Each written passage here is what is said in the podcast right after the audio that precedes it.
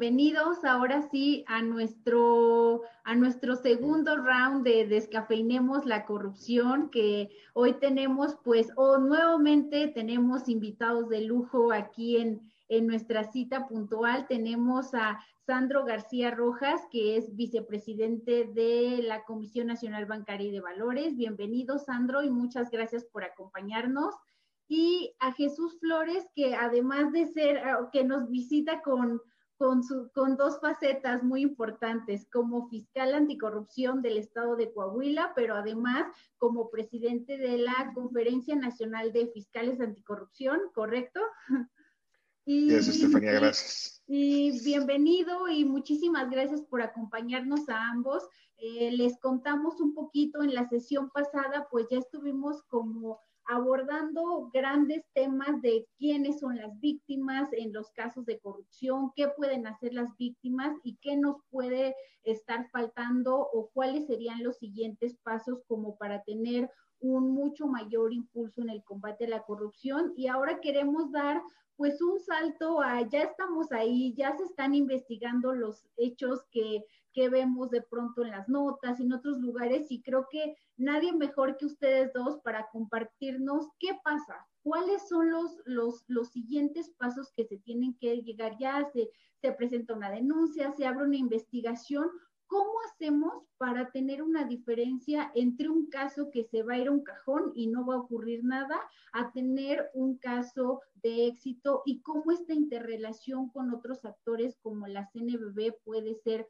muy útil para ello. Entonces, Sandro, no sé si quieres empezar con, un planteamiento y de ahí lo, vamos compartiendo con, Jesús, ¿les parece?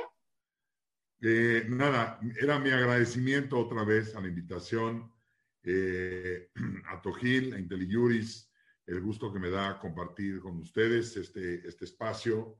Eh, y primero que nada, déjenme mencionar algo que me llamó poderosamente la atención, pero que me gustó mucho digamos, desde un punto de vista lingüístico, que fue eso de descafeinemos el tema de la, de la corrupción, que a mí me invita, de alguna manera, a, a, pensar en una forma de cómo podemos desmenuzar, cómo podemos hacer ligero un tema que es, sin duda alguna, complejo. Cómo podemos entenderlo mejor, cómo podemos saber qué partes intervienen en esa lucha eh, y, y digamos, como preámbulo, permítanme solamente mencionar que cuando hablamos de lucha anticorrupción, creo que tenemos dos facetas importantísimas. La parte preventiva, que es muy importante y que yo creo que tiene resultados óptimos, que tiene, digamos, mucho mejores resultados que la parte combativa. La parte combativa, sin duda, estamos construyendo una, una mejor referencia y para eso, por supuesto, pues Jesús eh, lleva la voz cantante.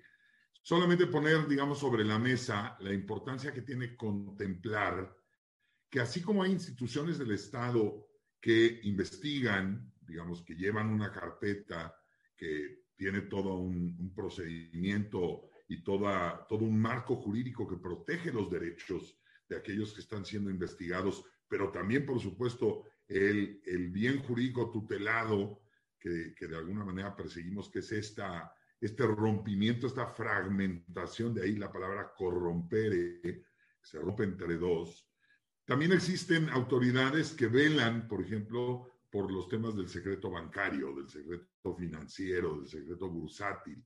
Y a la Comisión Nacional Bancaria de Valores le toca esta, esta labor para proteger al sistema, para proteger eh, y tener todo un andamiaje para que las autoridades que están encargadas de poder acceder a esa información lo hagan no solamente con un marco jurídico robusto, por supuesto que tengan facultades, sino también ya con mecanismos novedosos, con instrumentos eh, digitales, con prácticamente el acceso a un sistema al que denominamos Sistema Informático de Atención a Requerimientos de Autoridades o CIARA, eh, el, el, sistema y a través de este sistema entran y prácticamente la autoridad que tiene facultades para ello puede solicitar cualquier información del sistema financiero. Entonces, poner sobre la mesa, la comisión no nada más trae el tema de la prevención por cuanto hace a, a, las entidades financieras, toda la herramienta y el andamiaje para protegerse del tema del lavado de dinero, para detectar, y más adelante, si me lo permiten, vamos a hablar del tema del, perfil transaccional de los clientes, de, de cómo, cómo darnos cuenta digamos que un cliente podría estar relacionado con un tema de, corrupción, pero también trae esta otra cachucha, si me permiten el término, donde es importante, sin duda alguna, velar, proteger por, los, eh, por la información financiera que está en, las instituciones eh, bancarias o financieras, ¿no? Entonces, hasta ahí, digamos, un, un ambigú, un aperitivo, el primer sorbo del café, si me lo permiten. Muchísimas gracias, Sandro. Y pues muy bien nos mencionabas este, que las herramientas, evidentemente, Ciara y la demás esta información con la que cuenta la comisión, pues es información básica y necesaria para una investigación dentro de los actos de corrupción.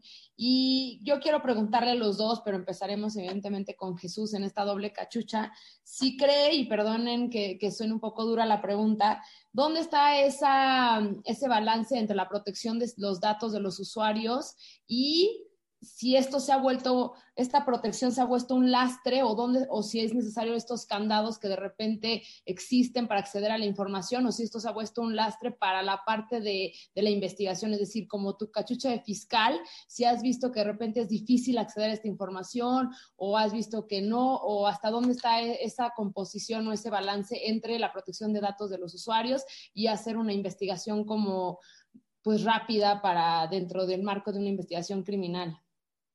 Bien, claro que sí, Adriana. Pues eh, muchas gracias por la invitación.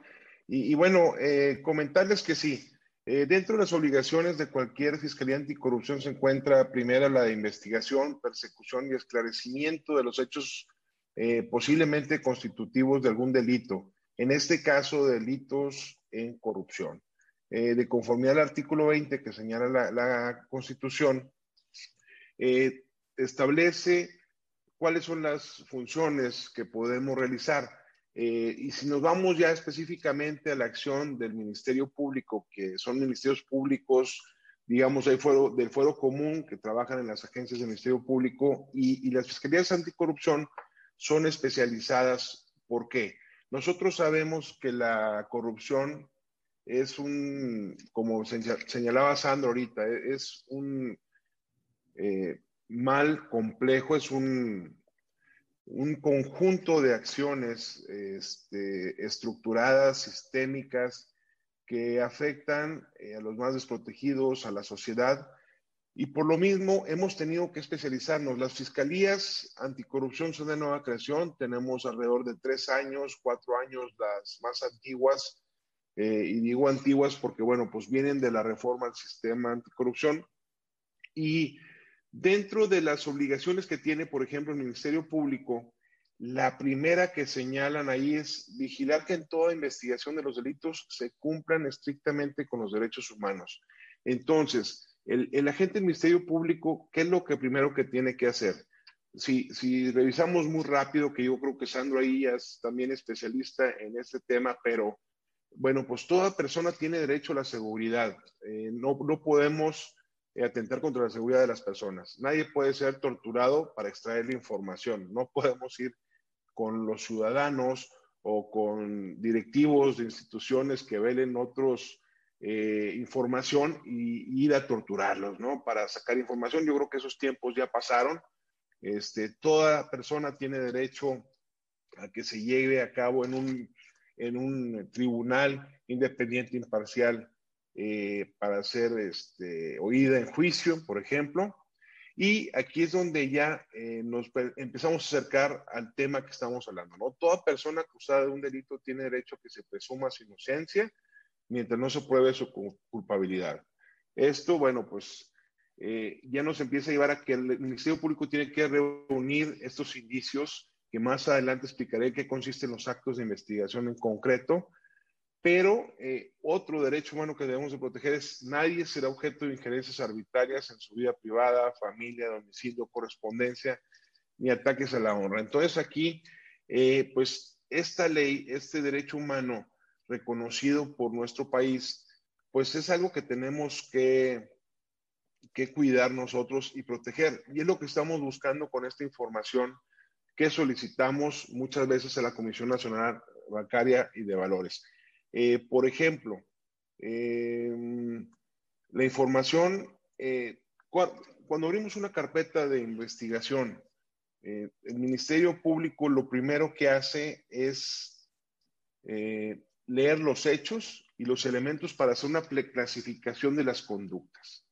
también ahorita me, gustaría platicar muy rápido algunos ejemplos y qué delitos son los que perseguimos en específico, pero, pero lee la, denuncia y una vez ya este, que conoce los hechos, empieza a desprenderse a lo mejor unos delitos o se pueden desprender otras conductas y se analiza la información proporcionada. Y dos, acudimos a instancias a, requerir información. Nosotros primero vamos a los registros públicos de la entidad a las mismas dependencias, a los municipios, a los, eh, eh, toda aquella información, en este caso, bueno, pues es la información bancaria y ya vamos eh, acercándonos a los actos de investigación, ¿no? Que son aquellos que realiza la policía y peritos en coordinación con el Ministerio Público. El Ministerio Público es en quien decide, quien decide qué aspectos se van a llevar a cabo dentro de la carpeta de investigación para poder ir esclareciendo estos hechos. Eh, muchas veces consisten en redes de vínculos, le llamamos así, que es extraer información y, qué participación tuvo cada una de las personas o los posibles imputados eh, dentro de, cada uno de los delitos. Y, el objeto eh, primordial, pues, es conocer la verdad histórica de los hechos. nosotros eh, hay dos tipos de, actos que podemos solicitar de investigación. Uno es, eh, en principio, y el más general, es de que sean desformalizados y otros de forma formalizada, que si quieren lo vemos más adelante.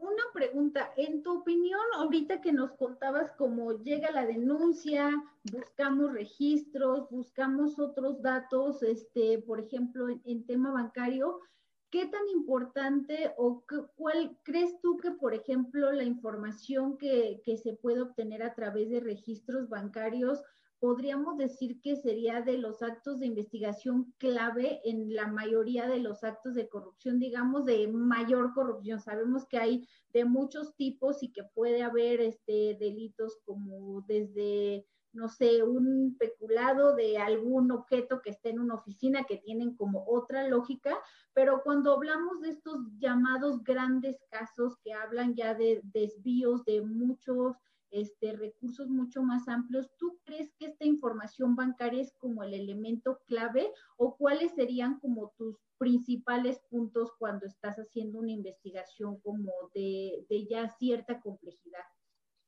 Eh, bien, eh, pues sí, definitivamente es eh, indispensable que nosotros obtengamos, por ejemplo, vamos a hablar de un delito de enriquecimiento ilícito, ¿no? Donde un servidor público obtuvo beneficio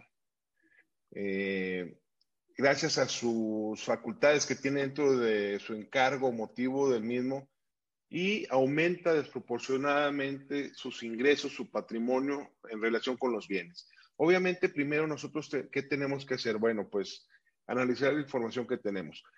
Algo que pasa mucho en los municipios. A ver, eh, o nosotros como investigadores, y se los he dicho a los alcaldes, a los regidores, eh, vamos y, y, el primero que, obviamente el alcalde, bueno, pues es quien se beneficia. En estos casos hemos analizado, tenemos más de 224 denuncias en municipios, en Coahuila tiene 38 municipios, por ejemplo, tenemos 224 eh, denuncias y, bueno, pues en estos casos hemos visto cómo el secretario particular el chofer, son los que se enriquecen. Eh, que personas que no tenían eh, estudios son directivos de empresas fachada y que terminan debiéndole a Hacienda, eh, pues no sé, a lo mejor 3, 4 millones de pesos.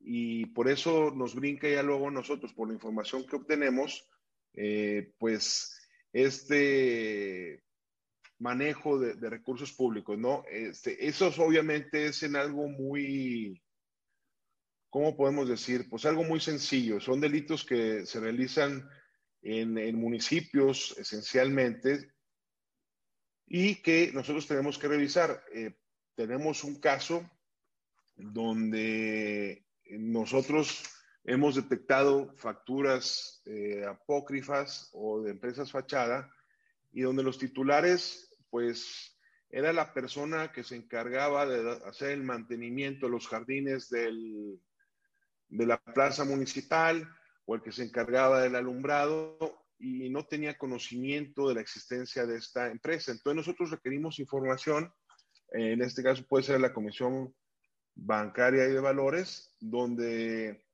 necesitamos obtener eh, nosotros pruebas. Algo muy rápido, eh, el caso de una sección del Sindicato Nacional de Trabajadores al Servicio del Estado, acá, eh, en el fondo de ahorro dispusieron una cuenta tenían una tarjeta eh, empresarial en la cual, bueno, pues fueron realizando una serie de acciones. Esto fue por, gracias a un cateo que hicimos, que es una de las formas también de hacernos información. Eh, solicitamos una orden al juez de cateo, nos autorizó y obtuvimos estados de cuenta donde vimos que el uso de la tarjeta institucional pues se utilizó eh, para objetos o para fines diferentes a lo que era originalmente, ¿no?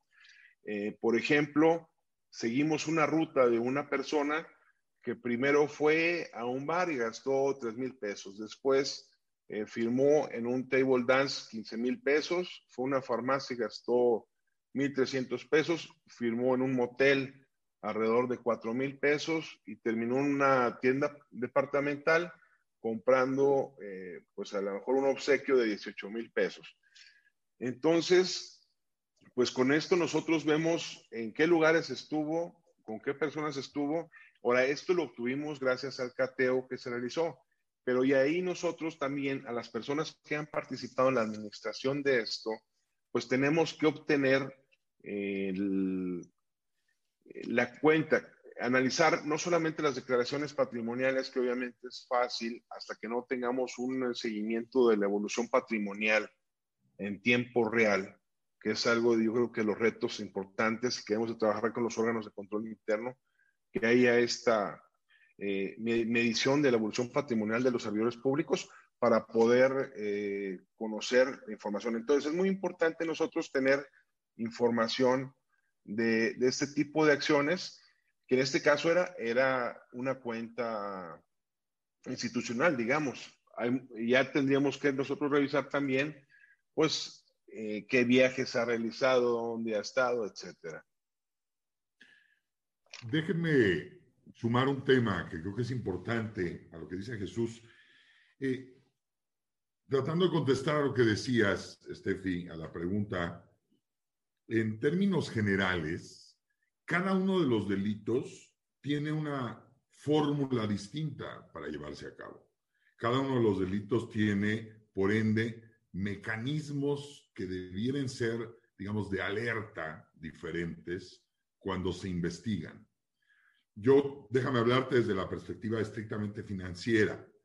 Cuando tienes en la, digamos, en, el radar a, a, un cliente, vamos a pasar a cualquier tipo de cliente en el sistema financiero, tienes un perfil transaccional. Cada uno de nosotros, de los que nos hacen el favor de vernos y de, escucharnos, tiene un perfil transaccional en la cuenta de banco que tiene, ya sea eh, que tenga una, dos, tres, cuatro, las cuentas que sean, cada uno de nosotros tiene un perfil transaccional. ¿Y en qué consiste este perfil transaccional? Pues consiste en la frecuencia de las operaciones que hacemos, la naturaleza de las operaciones que realizamos, el tipo de productos financieros que utilizamos, no es lo mismo ser clientes de una tarjeta de crédito que de un fideicomiso, que de la compraventa de eh, moneda extranjera, dólares, euros, transferencias internacionales. eh, cuentas de depósito, cuentas concentradoras. Es decir, existen diferentes productos que de alguna manera a las personas físicas y a las morales van eh, delineándoseles perfiles transaccionales. Cuando hablamos de investigación o detección, déjenme hablar a mí en términos de detección, porque evidentemente ni a nosotros, Comisión Nacional Bancaria, ni tampoco a la banca o a las instituciones financieras les corresponde investigar, pero lo que sí les corresponde a partir de eh, hace algunos años, se incorporó en el lenguaje en materia de lavado de dinero, de prevención, el enfoque basado en riesgos. Y esto es una herramienta de enorme utilidad que te permite poner los, los ingredientes de precaución, los mitigantes suficientes ante un riesgo, valorando el tipo de riesgo que corre cada cliente, es decir, el tipo de productos, servicios, la zona geográfica del país donde opera, los canales de pago de alguna manera que puede llegar a tener, que pueden ser efectivo, SPAY, en moneda extranjera, transferencias internacionales y eventualmente el tipo de cliente que es. Y aquí déjenme subrayar la idea. No es lo mismo una persona física, una señora jubilada que tiene 70 años, que recibe su pensión, cuyo perfil transaccional está perfectamente claro por el banco, cuyas transaccionabilidades, digamos, cuyas transacciones, perdón, no salen de ese perfil Hoy día alguien podría preguntarse, a partir de la pandemia, tenemos un nuevo perfil transaccional, muchos, porque ahora compramos en tiendas en línea, lo que antes comprábamos en el mercado, en el supermercado, de tal suerte que hay una variación del perfil transaccional por un tema de operaciones en línea, lo que no significa, evidentemente, que sea un tema que haya que investigar. Tiene, obedece a un factor, digamos, regional, nacional, internacional, que se explica perfectamente. Pero si una persona, la persona jubilada, de pronto empieza a tener depósitos en efectivo o de pronto empieza a hacer transferencias al extranjero, se rompe ese perfil transaccional y la banca, las instituciones financieras, de acuerdo a esta herramienta del enfoque basado en riesgo, tienen la obligación de preguntarle a ese cliente por qué está realizando estas, estas operaciones, verificar información y eventualmente si no está verificado, no tiene una explicación a juicio de la entidad financiera, se manda un reporte a la unidad de inteligencia financiera. Esto no significa que ese reporte necesariamente destape una investigación, pero al menos se concentra en un continente que tiene los reportes de operaciones inusuales, inusuales. De tal manera que esto cobra relevancia cuando nos referimos a, oye, quien investiga los actos de corrupción en un estado de cuenta descubre los actos de corrupción, hay que ver de qué corrupción estamos hablando, porque no se nos olvide que el dignísimo billete en efectivo, ¿no? y aquí tengo uno a la mano, ni el más experto de los expertos, nadie absolutamente puede decir de dónde proviene este billete. Nadie. Nadie puede dar con, digamos, un tracto sucesivo. Se preasume que yo, como parte de mi sueldo, de mi nómina, fui a un cajero automático y lo saqué. Pero podría también provenir de un acto de corrupción, sí. Podría provenir de un acto de delincuencia organizada, de la venta de drogas o de armas, sí. De tal manera que tenemos un, un primer gran inconveniente en una sociedad con un manejo de efectivo tan grande como la nuestra, sociedades con una economía informal, si estamos esperando ver en los estados de cuenta las operaciones anormales o inusuales, no necesariamente están pasando ahí. Y tenemos el clarísimo caso multisonado de la, estafa, maestra, donde eventualmente puedes hacer el famoso follow the money, continuar hilvanar, concatenar, hasta que eventualmente ese dinero se traduce en efectivo, porque ahí rompes cualquier fórmula de seguimiento. Entonces, ¿qué otros elementos puedes tener para investigar?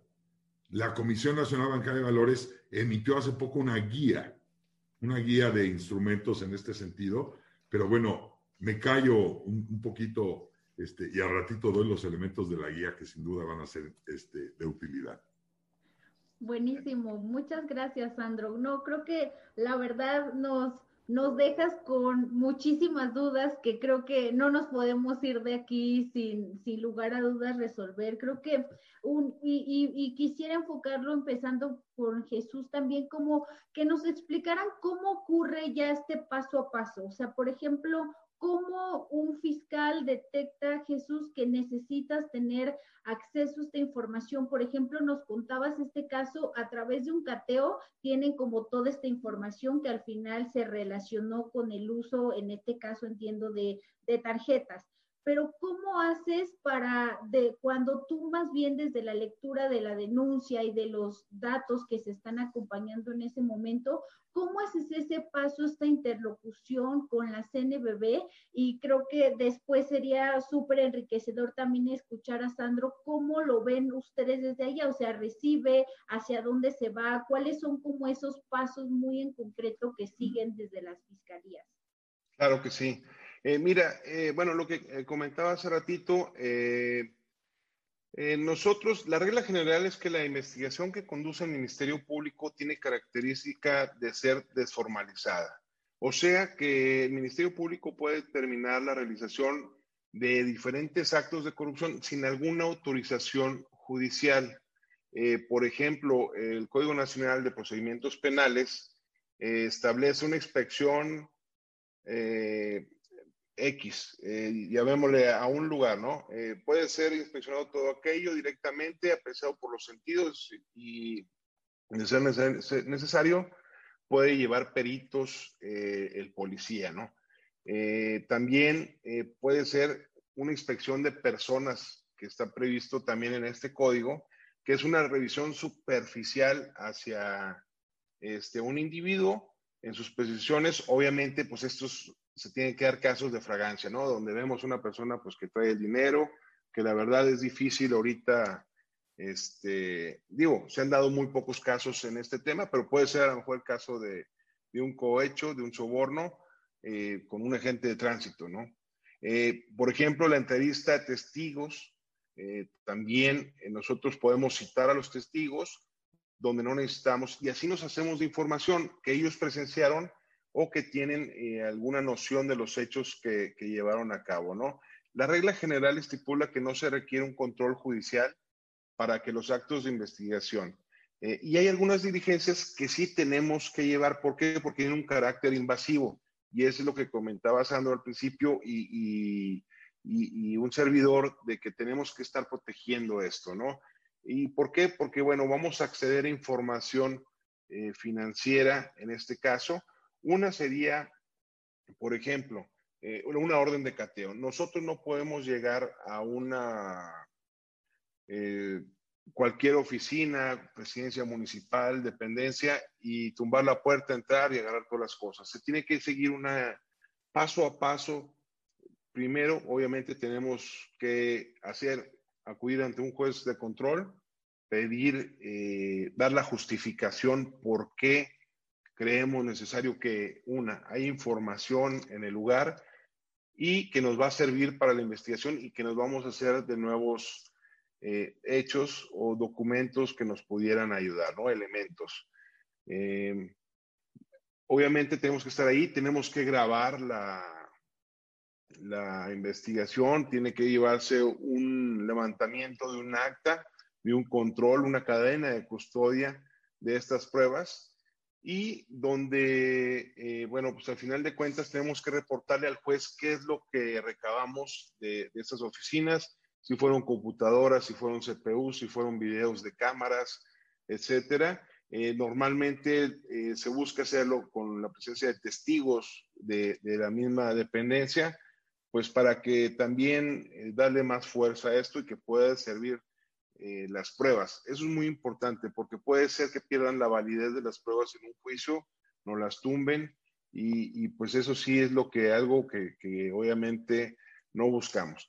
Pero hay, hay, un artículo, el del 291 al 300 en el Código Nacional de Procedimientos Penales, eh, consiste en la intervención de comunicaciones privadas, que es la intromisión que hace la autoridad a través de instrumentos eléctricos, de la información intercambiada a través de cualquier sistema de comunicación o programa entre dos o más personas. Y aquí es donde nosotros eh, entraríamos a solicitar información. Esto es aquella información que se encuentre en sistema de comunicación, programas que sea un resultado de la evolución tecnológica que ahorita vemos, que hoy en día nos, eh, pues bueno, estamos llenos de información. Creo que ya nuestros datos personales están vertidos en las redes sociales, eh, los tienen empresas eh, como Facebook, Twitter, las empresas bancarias, pues los perfiles que señala Sandro, que tienen de, cada persona, cómo gastan, eh, qué gastan, cada cuánto gastan, etcétera. Y bueno, para eso nosotros requerimos información para la extracción de esta información o solicitarla.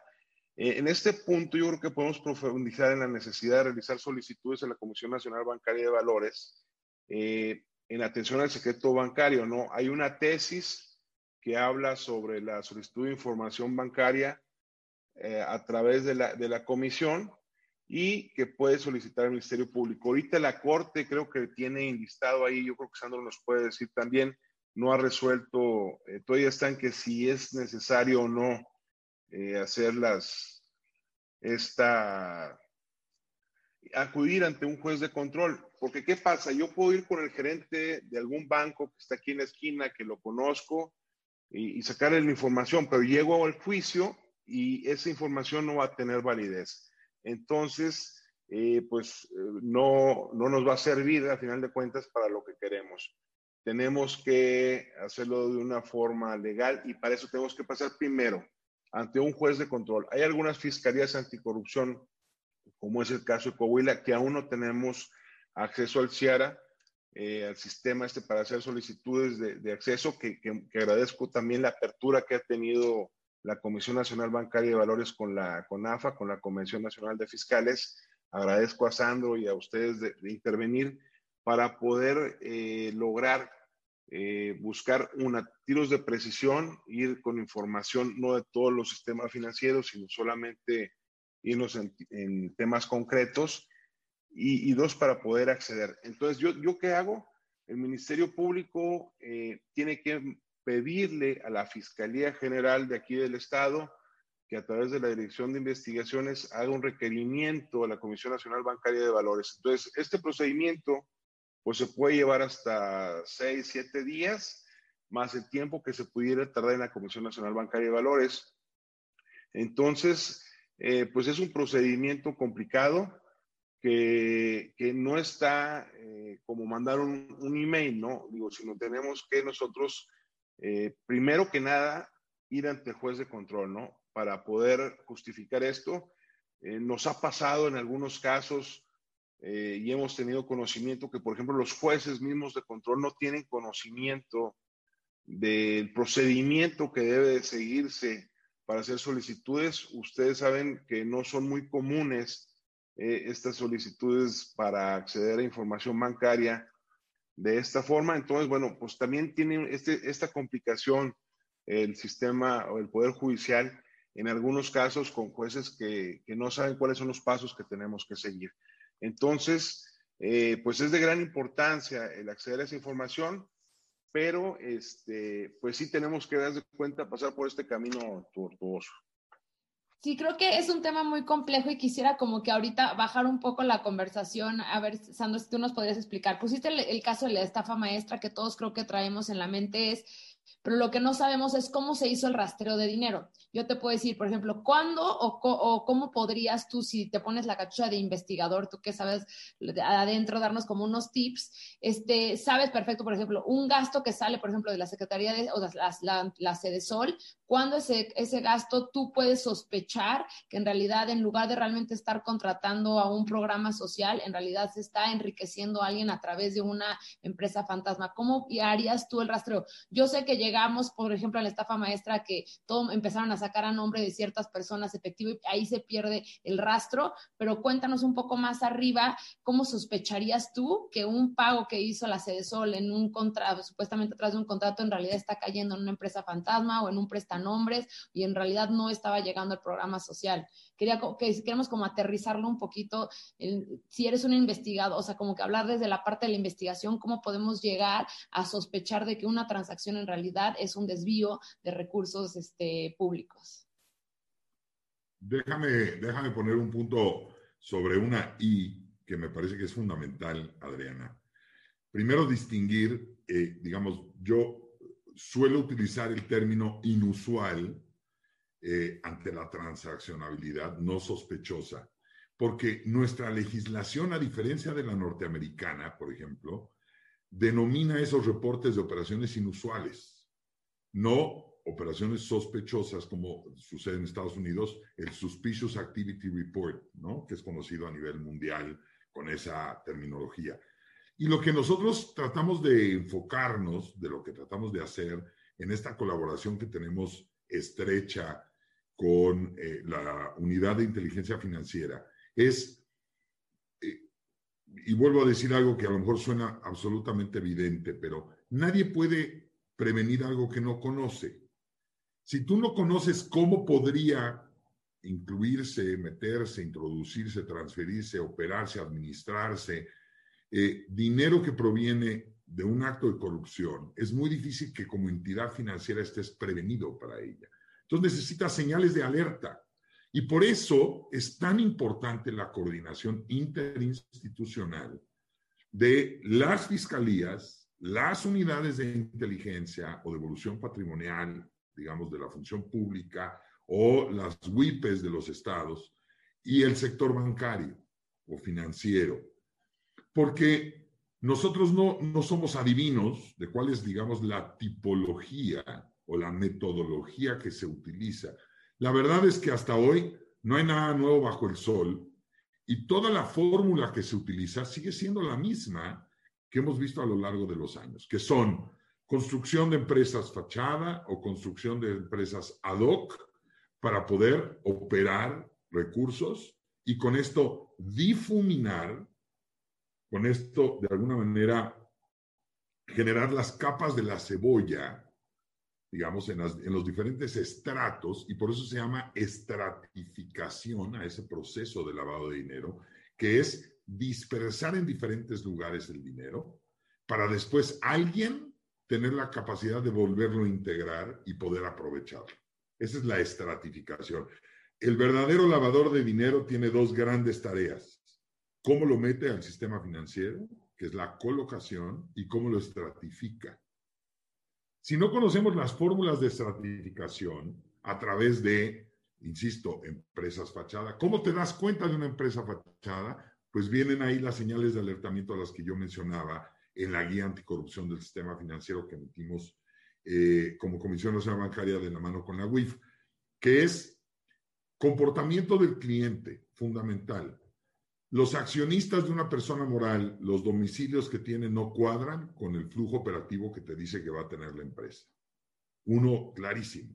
Los dos personajes que son los accionistas viven en, de acuerdo a Google Maps, en unos, unas casitas de interés social y tienen una empresa que va a tener flujos de 120 millones de pesos al mes.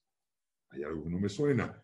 ¿Qué es lo que no suena? ¿Que no existe la empresa? No, claro que existe. No es una empresa fantasma. Es una empresa existente exprofesamente hecha para poder triangular, difuminar, estratificar los recursos.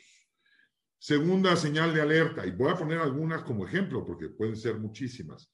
Los domicilios de las empresas los domicilios de estos working places, ¿no? De estas oficinas comunitarias, una oficina que se dedica a la construcción de una carretera o de un hospital y tiene un domicilio que realmente son dos metros cuadrados, con una secretaria que realmente atiende 25 teléfonos en un conmutador, no me cuadra cuando a lo mejor la obra pública va a ser de 350 millones de pesos. Domicilios de los accionistas, domicilios de las empresas, Número tres, historial. El historial. Oigan, alguien va a comprar mascarillas súbitamente, ¿no? Tapabocas, respiradores, muy bien. ¿Qué, historial tiene? ¿Ha operado en estos temas? ¿Ha tenido recursos antes? ¿Es un comercializador y se dedica a comercializar pepitas de ajonjolí, eh, llantas para autobuses y mascarillas para el COVID? Se vale. Pero ¿tienes alguna historia? o de pronto surgiste de la nada, generaste una empresa, la vamos a contratar, hay que hacer lo que llamamos en la terminología anglosajona del due diligence, la debida diligencia, cuando vamos a contratar, cuando vamos a hacer, digamos, este, este tipo de, de ejercicios, tienes que conocer con quién estás y me retrotraigo uno de, las, de los pilares en materia de prevención de lavado de dinero. Conoce a tu cliente, know your customer el KYC, y tienes que conocer al cliente de tu cliente, es decir, quién le paga, cómo le paga. Un funcionario público corrupto. Estamos esperando que el funcionario público de pronto tenga un depósito de efectivo para ir corriendo a la unidad y anunciar a quién el banco depositó X cantidad de dinero. Recordemos que el reporte hoy es de 7.500 dólares o su equivalente depósito o retiro en efectivo, con eso se prende la alarma del reporte de operaciones relevante.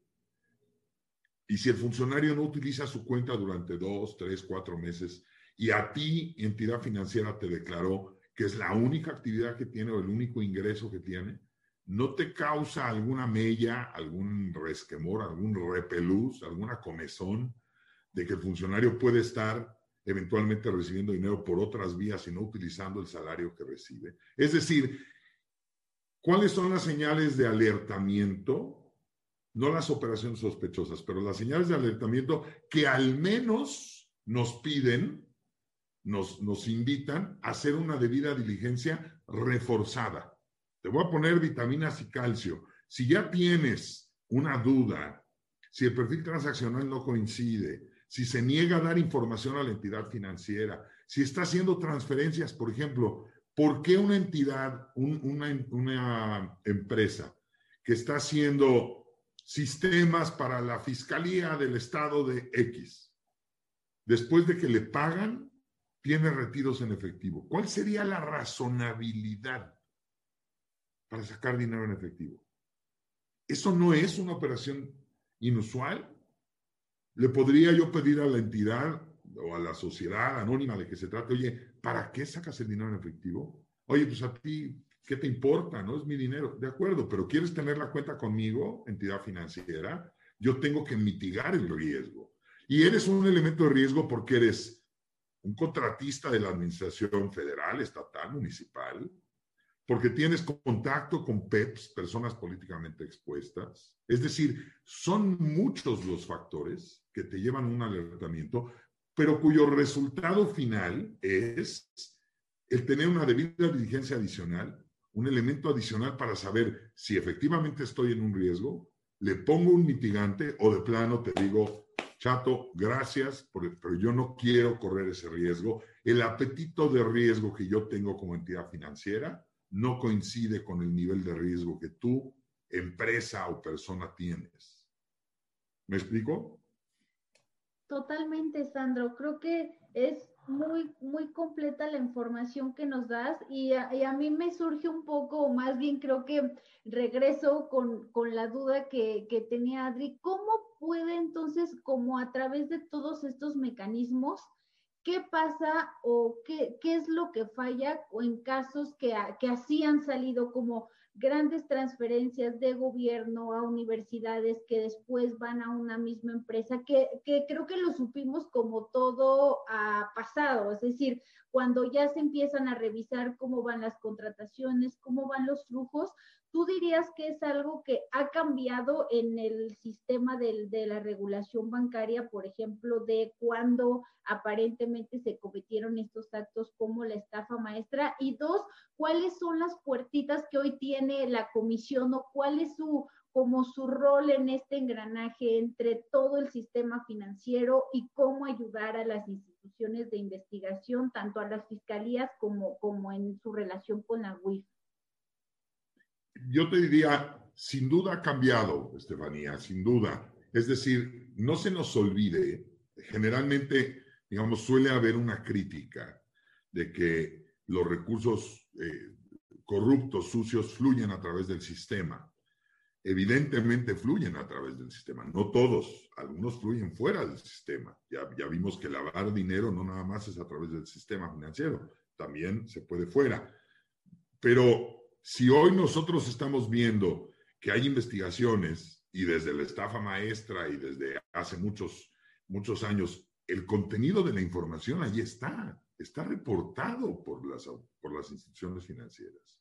Es decir, hay una cultura donde el sistema financiero, quizás por el tema de las multas, quizás por un tema de integridad corporativa, quizás por un tema de contagio, de compliance a nivel mundial, donde todo el mundo tiene que llevar un sistema de compliance. Si no eres de alguna manera escindido o expulsado del gremio, eh, al final de cuentas, hoy día, los reportes se presentan a la unidad de inteligencia financiera y la gran fuente de información proviene de los bancos, proviene de las instituciones financieras. Sin duda alguna ha tenido un mérito y una, digamos, un avance el sistema. Evidentemente es un tema que no podemos decir, bueno, por ahora estamos satisfechos, vamos a dejar de, insistir. Es un tema constante porque además ya salió la, amenaza de un tema de nuevos fraudes a través del COVID, ahora vienen los correos electrónicos malversados, el BEC o el Business Email Compromised, o el Trade-Based Money Laundering o el lavado de dinero a partir de relaciones comerciales, ahora viene el tema de la corrupción, ahora vienen elementos electorales, es decir, si queremos estar en paz y no investigar y no y creer que ya tenemos todo visto, evidentemente no va a llegar ese momento. Tenemos que estar activamente, pero lo que nos hace muchísima falta es tener estas comunicaciones para entonces tener tiros de precisión, ser mucho más acuciosos y saber que si yo estoy buscando eh, cómo vive un funcionario público y yo, órgano fiscalizador, fiscalía o secretaría de la función pública u órgano interno de control de un Estado o auditoría superior de la federación, no me puedo ir solamente a pedir estados de cuenta bancarios, porque con la sorpresa que las tarjetas de crédito no son emitidas por los bancos, sino por las SOFOMES reguladas en su gran mayoría. Entonces, si no tienes este dato preciso y te metes en el banco y dices, oye, quiero la tarjeta de crédito de Estefanía, que es una persona políticamente expuesta porque tiene un cargo público, y el banco te contesta a ti, fiscalía, o a ti, órgano interno de control, no tiene tarjeta de crédito, saludos cordiales, tú te vas a sentir como que no quiere colaborar conmigo. No, el problema es que no supiste cómo preguntar, Estefanía.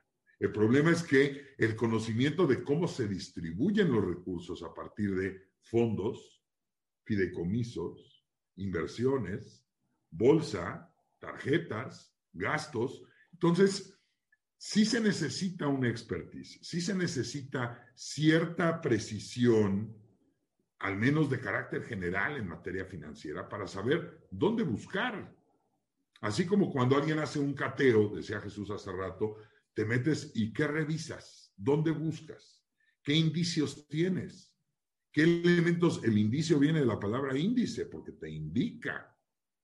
¿Qué indicio tienes para buscar allí? ¿Por qué no buscar allá o acullá? Estos elementos son justamente los que se tienen que perfeccionar y tenemos que aprenderlos todos, nosotros en el sistema, las fiscalías, los órganos fiscalizadores, para llevar a cabo diferentes técnicas de investigación. No sé si contesté a tu pregunta. No, completamente. Creo que queda muy, muy claro con, con estas precisiones. Y Jesús, creo que efectivamente hace rato le dice también en un punto clave de otro actor que creo que no invitamos, pero que sin lugar a dudas tenemos que, tenemos que hablar de ellos. ¿Qué pasa con los jueces? Creo que eso que dijiste es importantísimo. A ver, tenemos unos jueces con un criterio, con otro criterio sobre cómo resolver el tema de autorizaciones o no para acceder a registros bancarios. Cuéntanos cómo les ha ido, no solo desde Coahuila, sino en, a lo largo de las diferentes fiscalías, cómo les está yendo con los jueces, con estas técnicas de investigación que, pues, como vemos, evidentemente son clave para la investigación de estos delitos.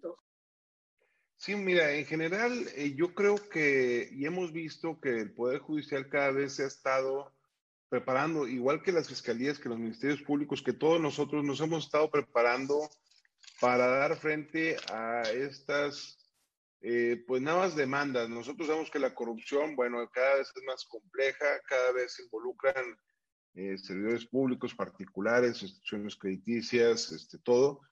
Y, y, yo creo que los jueces también han estado evolucionando, ¿no? Se han estado actualizando Simple, el simple hecho ahorita, por ejemplo, de la pandemia, de que hemos estado teniendo que llevar a cabo sesiones en línea, este, bueno, pues es, es, es un esquema que a lo mejor decimos ahorita, bueno, es fácil conectarse en Zoom, pero pues tenemos fallas, etcétera. Eh, tenemos que tener al imputado que se conecte. Nos han llevado casos de que, por ejemplo, eh, una persona no se quería conectar que porque era posible que tuviera COVID. Dije, bueno, espérame, pero no nos lo va a pasar por la computadora, ¿verdad? Y aparte no tiene todavía el, resultado.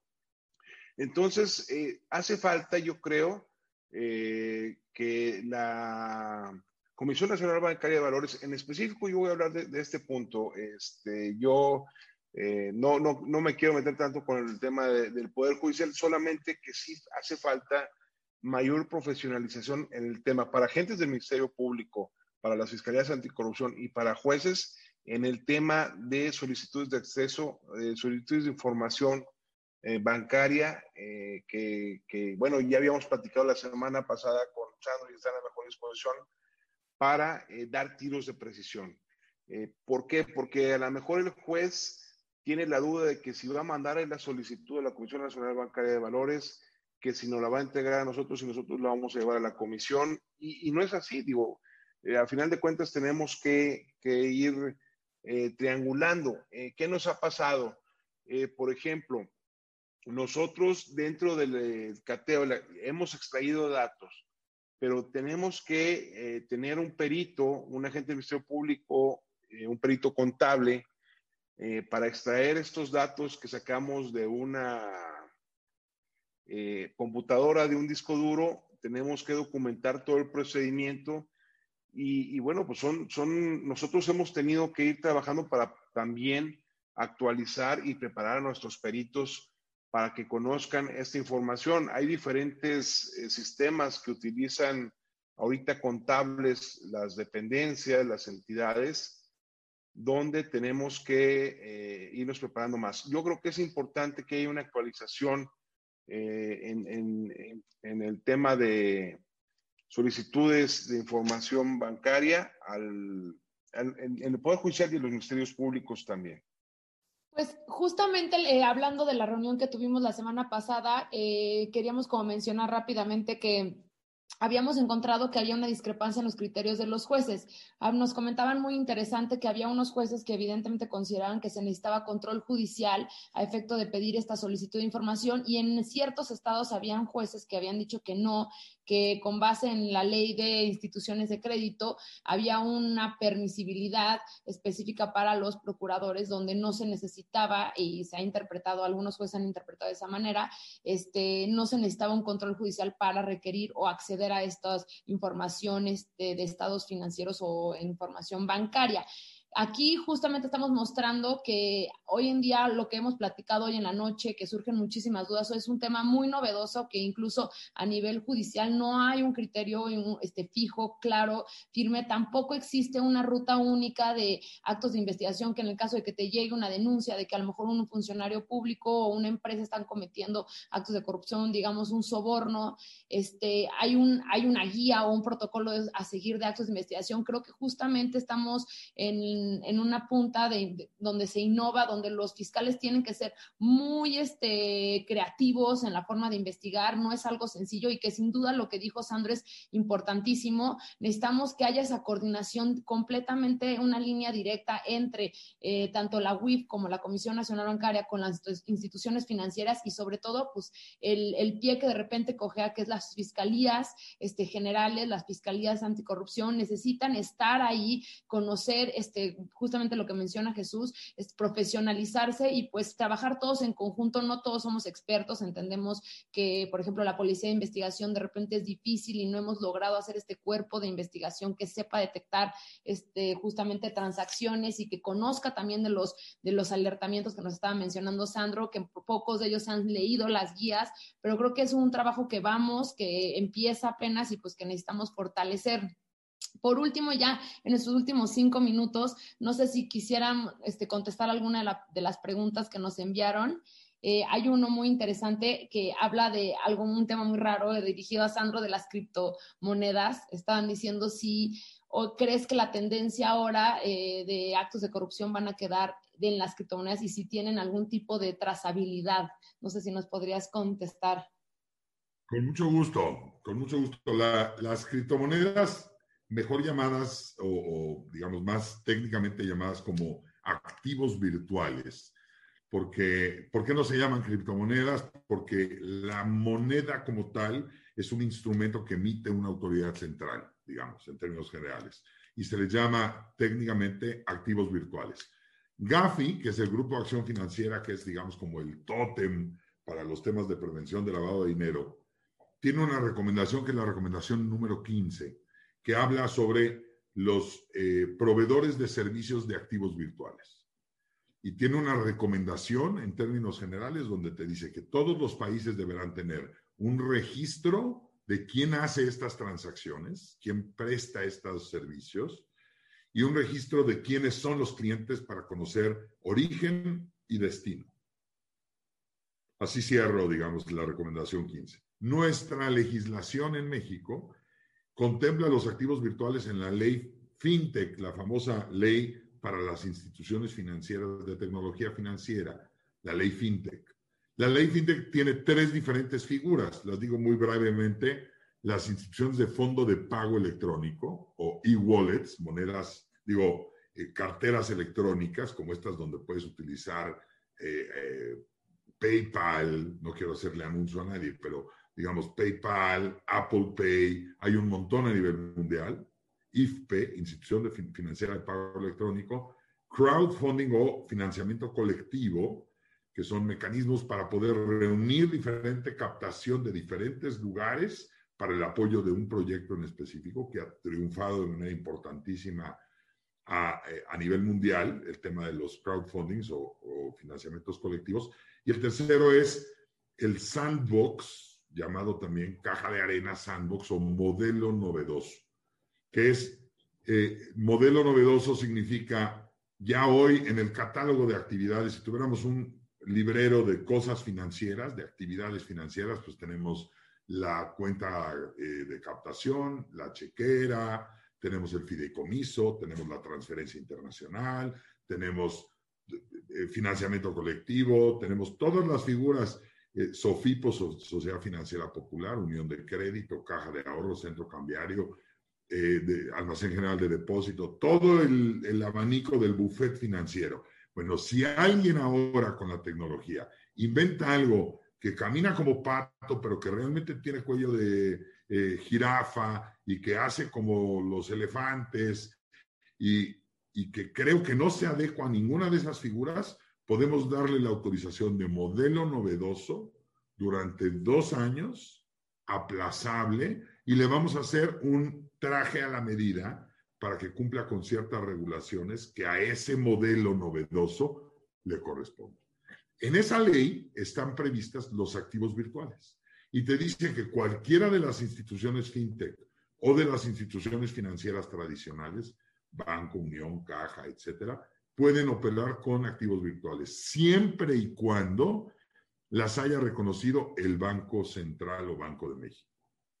Al día de hoy hay una circular del Banco de México de marzo del 2019 donde dice, por lo pronto, no vamos a reconocer a ningún activo virtual, Bitcoin, Ethereum, ninguno. No está permitido a las instituciones financieras ofrecerlo a sus clientes. Vamos a ver su evolución fue un poquito más cauteloso el Banco Central. Termino. La virtud que tiene el activo virtual es una cosa que se le, llama blockchain, cadena de mando, un, cadena de bloques, donde puede ser absolutamente rastreable toda la historia del activo virtual. Salud. ¿Y esto qué significa? Que al ser rastreable, no es tan efímero o tampoco, digamos, seguible como el billete que platicábamos hace rato. El activo virtual sí tiene forma de seguirse gracias al blockchain. Lo que tiene es que hay un gran, digamos, una gran capacidad de que el dueño del blockchain se llame caperucitarroja.gmail.com.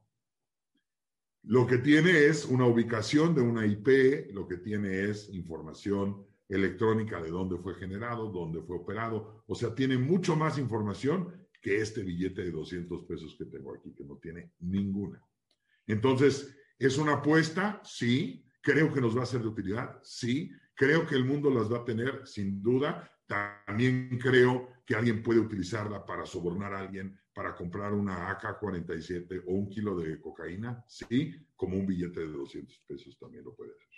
Magnífica tu respuesta, Sandro. De repente nos cuesta mucho trabajo como imaginarnos que pensamos como en, las, en, las, en las activos virtuales como si fueran a venir a empeorar la situación y al contrario, yo creo que va a venir justamente a ser más rastreable los pagos. Si lográramos justamente digitalizar todo, pues sería muy sencillo saber de dónde vino, de dónde provino, qué compró, ¿no? Entonces quedaría, en realidad el gran enemigo hoy en día es el efectivo, no enemigo, sino más bien imposible de rastrear. Y déjame sumar un punto, Adriana. No solamente es un, es un beneficio el tema del activo virtual, sino pensemos en la inclusión financiera. Si lo que queremos es justamente eliminar, digamos, digitalizar el billete, lo podemos hacer a través de estos activos virtuales, a través de estas plataformas. Si la gente el día de mañana pudiera operar a través de esto, si nos vamos a otros países, les sorprendería que hay países donde el 96, 98% de los cafés que se compran en una cadena comercial de cafés que tiene una sirenita, ¿no? El 98% se paga con una tarjeta o con una operación electrónica, cuando a lo mejor en un país como el nuestro, evidentemente está mucho, muy abajo ese porcentaje. Y yo tengo una última pregunta, perdón que abuse de tu tiempo. Las tarjetas departamentales tienen las mismas obligaciones de, ¿no? No, ese es un gran punto y lo podemos dejar, eh, digamos, como un ambiguo para siguientes reuniones, pero les digo rápido. Acuérdense que hay dos grandes regímenes de prevención de lavado, el financiero y el de las actividades vulnerables de la ley federal para la prevención e identificación de operaciones con recursos de procedencia ilícita, mal llamada ley antilavado. La emisión de tarjetas de crédito que no son financieras se considera en el artículo 17 actividad vulnerable y las actividades vulnerables tienen que también reportar, se les llama avisos, no reportes en las actividades vulnerables, eh, pero siempre y cuando rebasen ciertos montos. Mm.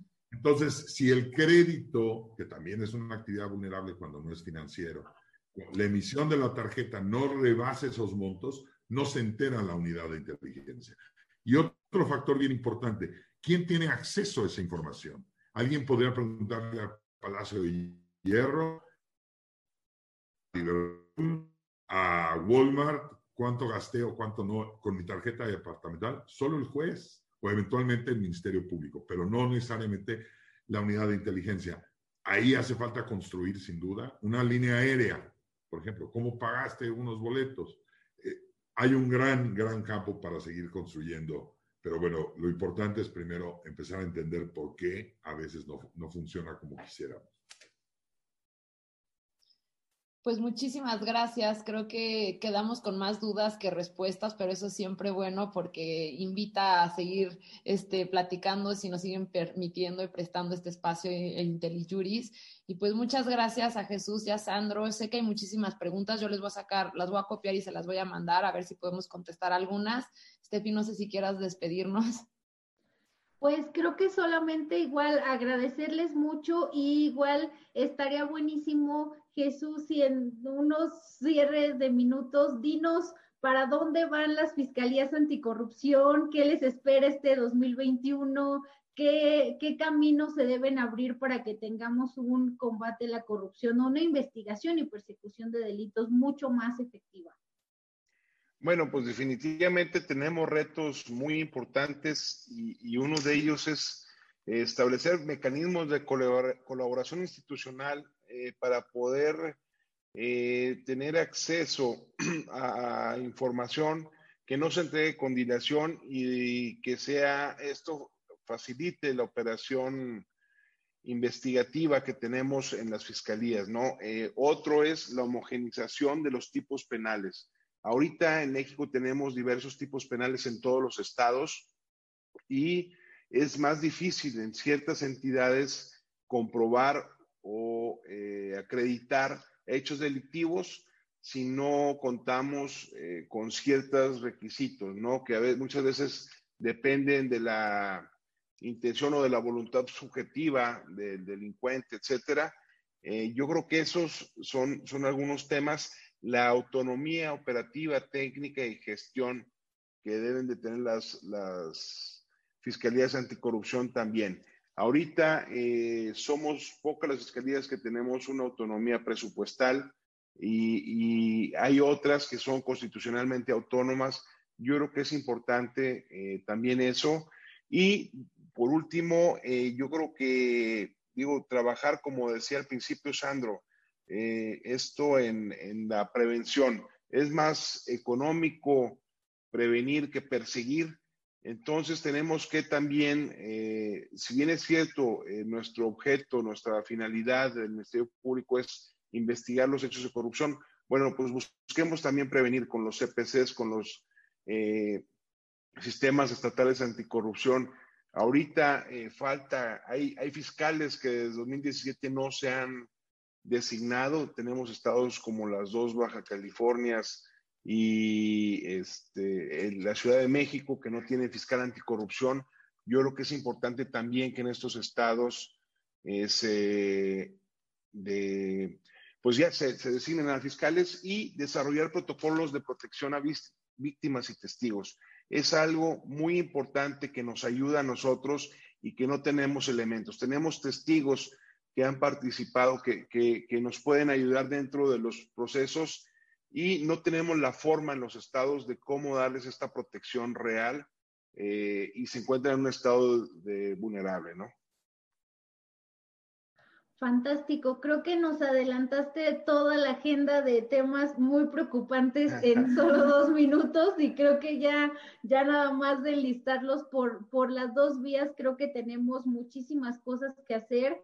Creo que nos da para otro tema que debemos aperturar, pero sin lugar a dudas creo que también nos hacen falta los grandes juicios, porque solo en la medida en la que los casos llegan a un tribunal, se descubre qué pasó, quién falló, qué podemos mejorar, creo que eso puede no solo ayudar a un tema de justicia y reparación, sino además nos puede trasladar a cómo mejoramos nuestras estructuras para evitar que volvamos a tener estafas maestras, volvamos a tener Odebrecht y entonces creo que hay en definitiva mucho que hacer por delante y la verdad les agradecemos muchísimo su tiempo y sus fantásticos comentarios.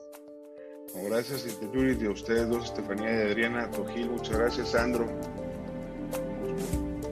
Me gustazo, Les mando un abrazo. Buenas noches a todos.